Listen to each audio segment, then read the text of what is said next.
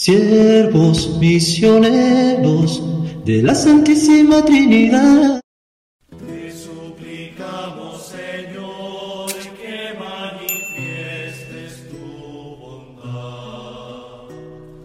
Salva a todos cuantos sufren la mentira y la maldad. Buenos días, hermanos y hermanas. Les saluda el Padre Gustavo Baloco, promotor vocacional de los siervos misioneros de la Santísima Trinidad en Colombia. Y hoy nos encontramos en la semana 22 del tiempo ordinario. Nos ponemos en la presencia del Padre, del Hijo y del Espíritu Santo. Amén.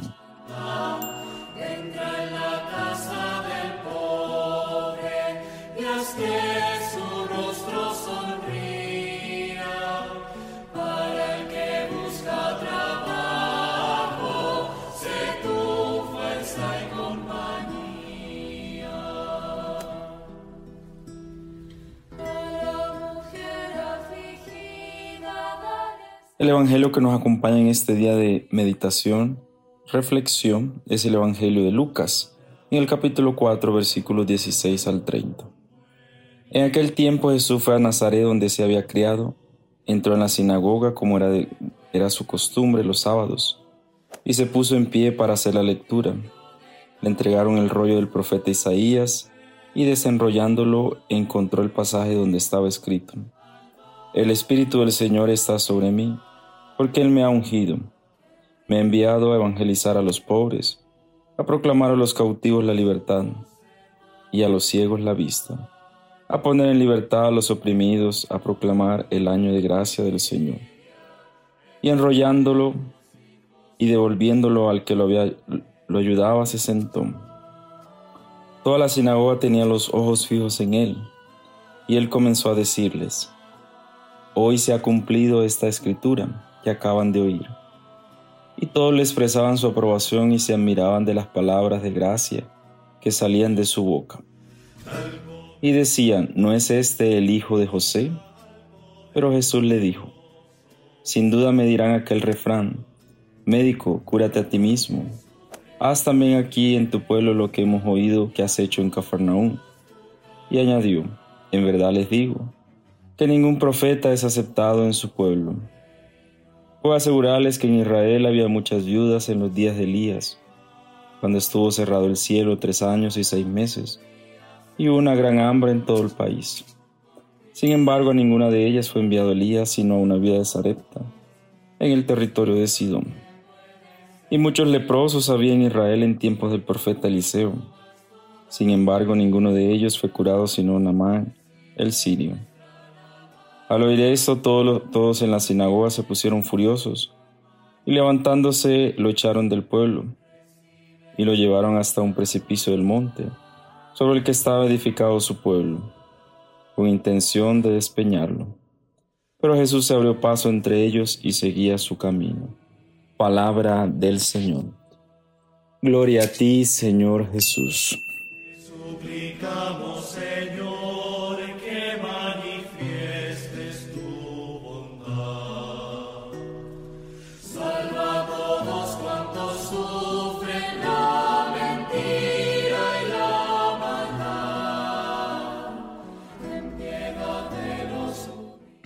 Hoy nos encontramos con este icónico pasaje en el cual Jesús recibe el rollo del profeta Isaías. Y hemos escuchado que el Espíritu del Señor está sobre él y lo ha ungido. Jesús se convierte para nosotros en la buena nueva. Jesús se convierte para nosotros en el mensaje de salvación. La pregunta sería, ¿creemos enteramente en Jesús? ¿Creemos que Él vino a evangelizarnos, a darle libertad a los cautivos, a darle vista a los ciegos, a poner en libertad a los oprimidos y proclamar el año de gracia del Señor. ¿Creemos esto? Esta es la pregunta que Jesús nos hace hoy a través de la lectura del Evangelio de Lucas en el capítulo 4, versículos 16-30. Si creemos esto, tenemos que ponerlo en práctica, porque todo esto se da cumplimiento a través y en la medida en que cada uno de nosotros cumpla la voluntad de Dios. Y cumpliendo la voluntad de Dios significa que nosotros debemos hacer presente el reino de Dios, el reino de los cielos. Y hacerlo presente significa que nosotros debemos dejar que Jesús transforme nuestras vidas. No seamos un obstáculo como el pueblo de donde Jesús creció, que lo ven como un obstáculo, no lo ven como un libertador, como un salvador. Que no seamos como ese pueblo, sino más bien que seamos abiertos, así como Jesús en los lugares donde iba pasando, sanó, dio de comer, curó. Por eso pone el ejemplo de Elías y de Eliseo. Entonces nosotros tenemos que estar abiertos a esa misericordia que viene de Dios. Que esta palabra nos ilumine hoy y siempre y que Jesús se convierta siempre en ese motor de nuestras vidas para cada vez que escuchemos su palabra podamos sentirnos liberados de nuestras opresiones, podamos sentirnos evangelizados y ante todo perdonados a través de su amor. Amén. Y que Dios Todopoderoso nos bendiga y nos acompañe siempre, el Padre, el Hijo y el Espíritu Santo. Amén. Buen comienzo de semana, guiados e iluminados por esta palabra que hemos escuchado.